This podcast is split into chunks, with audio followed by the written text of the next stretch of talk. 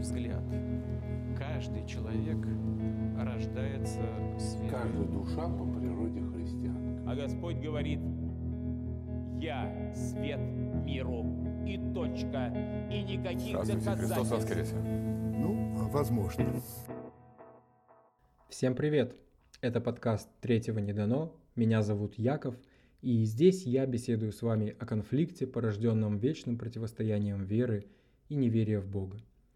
Сегодня темой беседы будут так называемые доказательства бытия Бога. Вообще, доказательства в разговоре о вере для верующего зачастую вещь ненужная, лишняя. Для неверующего человека вопрос о доказательствах всегда возникает, потому что бездоказательными разговорами о вере редко кого можно переубедить или хотя бы заставить задуматься. А тем временем для большинства неверующих религиозная вера является абсолютно бездоказательной, а поэтому создающей огромное препятствие к диалогу. Ведь верующему человеку, когда он уже уверовал, сложно, а иногда и невозможно объяснить другому, на чем основывается его вера и почему ему не нужны рациональные доказательства. Верю, и все. Однако люди искали и ищут возможные доказательства, которые позволили бы говорить о том, есть Бог или его нет. Да, до сих пор однозначного стопроцентного ответа на этот вопрос не существует, но существуют попытки некоторых ученых и богословов обосновать бытие Бога, и о некоторых этих попытках сегодня и пойдет речь. Когда речь идет о доказательствах бытия Бога, первое, о чем стоит сказать, это доказательство Фомы Аквинского, католического церковного деятеля и богослова, который сформировал пять доказательств, которыми, по его мнению, можно было бы доказать, что Бог есть.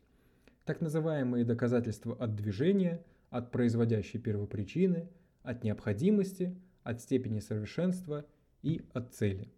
Все они опираются на одну идею, и на самом деле все эти пять доказательств спокойно можно привести к одному единственному – доказательству от первопричины. Мир и люди по сей день не знают, что является первопричиной всего.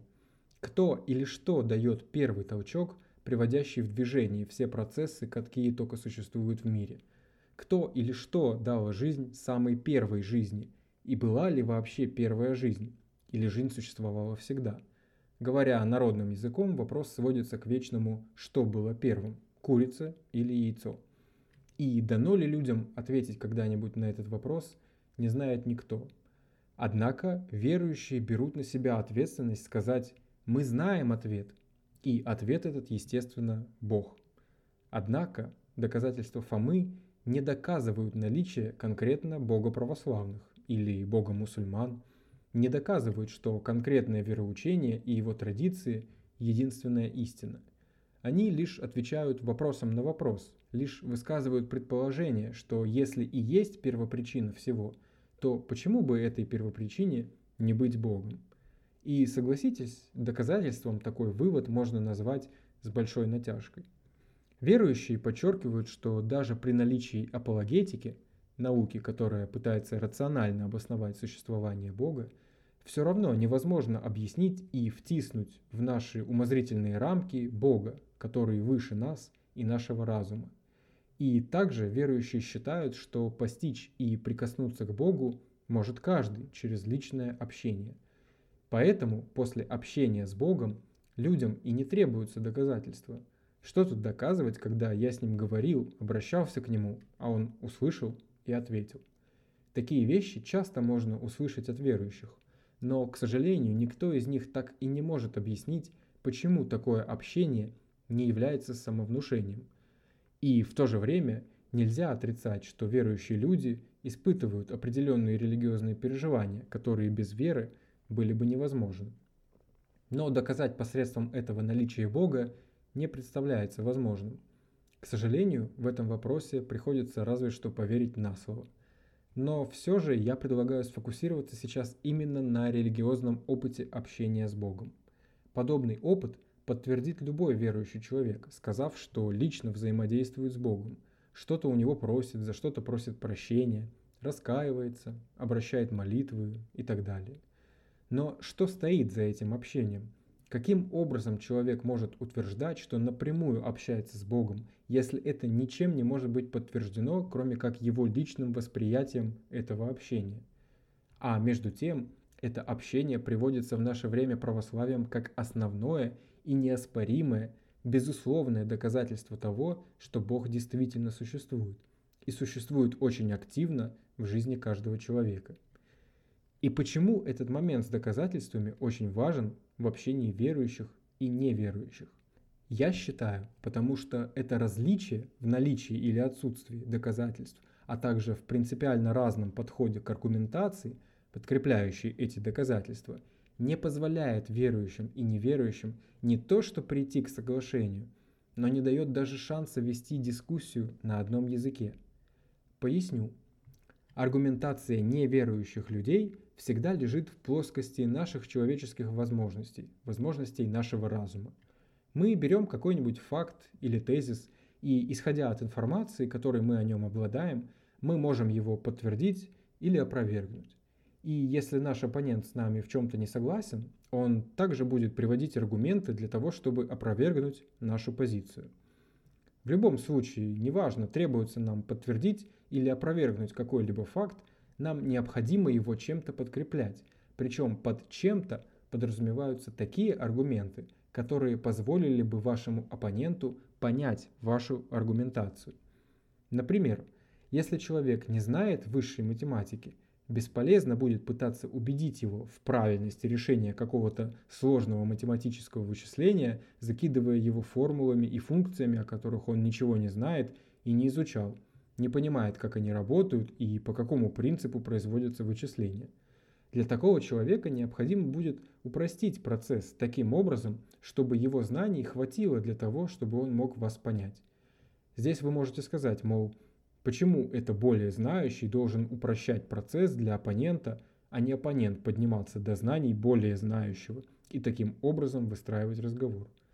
А потому, дорогие друзья, что гораздо логичнее, проще и быстрее – а главное эффективнее пройдет дискуссия, если знающий человек поделится своими знаниями и опытом, чем если менее знающий будет тратить уйму времени на ознакомление со всеми тонкостями высшей математики. Опять же, я достаточно плох в сравнениях и примерах, но думаю, суть понятна. А теперь давайте попробуем перенести это на дискуссию о существовании или несуществовании Бога. Неверующие люди оперируют только теми знаниями, неважно насколько они глубоки, которые доступны, понятны, а главное могут быть получены и поняты абсолютно любым человеком.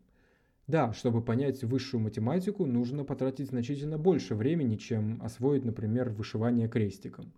Но эти знания доступны всем и каждому, если ему понадобится об этом что-то узнать. Но с верой все обстоит иначе. Верующие выступают здесь с позиции более знающих. Да-да, не удивляйтесь. Потому что у них есть вера и знание о ней, характерные только для них, испытавших лично на себе общение с Богом. Однако знания эти являются знаниями только для самих верующих, потому что они не в состоянии поделиться этими знаниями таким образом, чтобы неверующий человек мог это понять и осознать так же, как и если бы он был верующим. В этом и состоит главное отличие споров на тему веры от споров на любую другую тему. По идее, верующие должны были бы поделиться с нами своими знаниями, но то, что они называют знанием, не является знанием для всех остальных людей. И не потому, что люди не хотят принять это знание, и не потому, что люди видят во всем только то, что хотят видеть, а потому, что вера не равна знанию. Да, верующие утверждают, что вера зачастую возвышается над знанием и дает человеку гораздо больше уверенности в чем-то, нежели голый факт. Но вера, как бы не хотелось верующим, изменчива. Есть твердая, крепкая вера, которая стоит незыблемо и только становится сильнее с годами. Есть вера плавающая, подстраивающаяся под обстоятельства. А есть и такая, на которую можно дунуть, и она улетучится – а знание, оно равно для всех. Ты либо обладаешь знаниями о чем-то, либо нет. И вера здесь, на мой взгляд, совершенно не в выигрышной позиции. Также стоит отметить, что у веры есть еще одна особенность, которая не облегчает людям дискуссии о ней. Это позиция, которую занимает абсолютное большинство верующих людей, неважно, простые ли это верующие или священнослужители. Позицию эту можно описать так. Если я что-то утверждаю, то это не я должен доказывать свою позицию, а вы должны ее опровергнуть. И, на мой взгляд, это абсурдная позиция, которая только провоцирует конфликт со всеми вытекающими последствиями. Я убежден, неважно, утверждаешь ты что-то или опровергаешь, ты в любом случае должен приводить понятные и адекватные аргументы в защиту своей позиции. Что это за односторонние выпады? С какой стати факт, который кем-то оспаривается, не нужно подкреплять доказательствами? Да, конечно, есть вещи очевидные для всех. Никому не нужно доказывать, что стол сделан из дерева или что солнце излучает свет и так далее. Но вопрос существования Бога не относится к таким очевидным и само собой разумеющимся вещам. Да, разумеется, для глубоко верующих людей это, конечно, очевидно. Но, как я уже сказал ранее, этот факт очевиден только для верующих, а в таком случае он нуждается в подкреплении и понятном всем доказательствах, как и все другие спорные и обсуждаемые темы. Доказательства существования Бога пытались привести многие умы, не меньше умов пытались доказать его отсутствие. Однако этот вопрос остается и, вне всяких сомнений, еще долго будет оставаться открытым.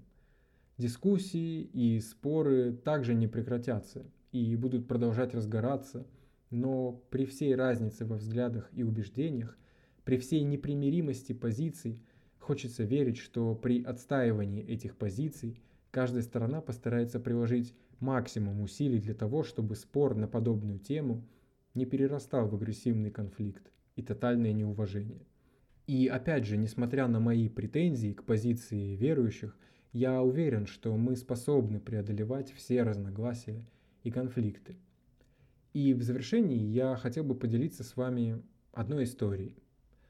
Как-то несколькими годами ранее в поисках ответов на некоторые возмущающие меня вопросы, связанные с верой и Новым Заветом, я ходил по церквям и храмам своего города, разговаривая с священнослужителями и слушая, как они отвечают на эти вопросы. И один раз в ходе беседы я спросил у одного священника – а спрашивают ли верующие вас, задают ли они те вопросы, которые я задал вам сегодня? На что он мне ответил, что нет, не задают. И не задают не потому, что точно знают ответ, а потому, что не считают, что ошибаются и не чувствуют нужды задавать эти вопросы. После этого я спросил, а как вы считаете, это хорошо, что они не задаются этими вопросами? И хоть убейте, я не помню, что мне на это ответил тот священник. Но я считаю, что это очень хороший вопрос. И ответ на него мне было бы интересно послушать от любого человека, любого из вас, кто сейчас меня слушает. Всем спасибо за внимание, до свидания и удачи вам в разрешении любых конфликтов.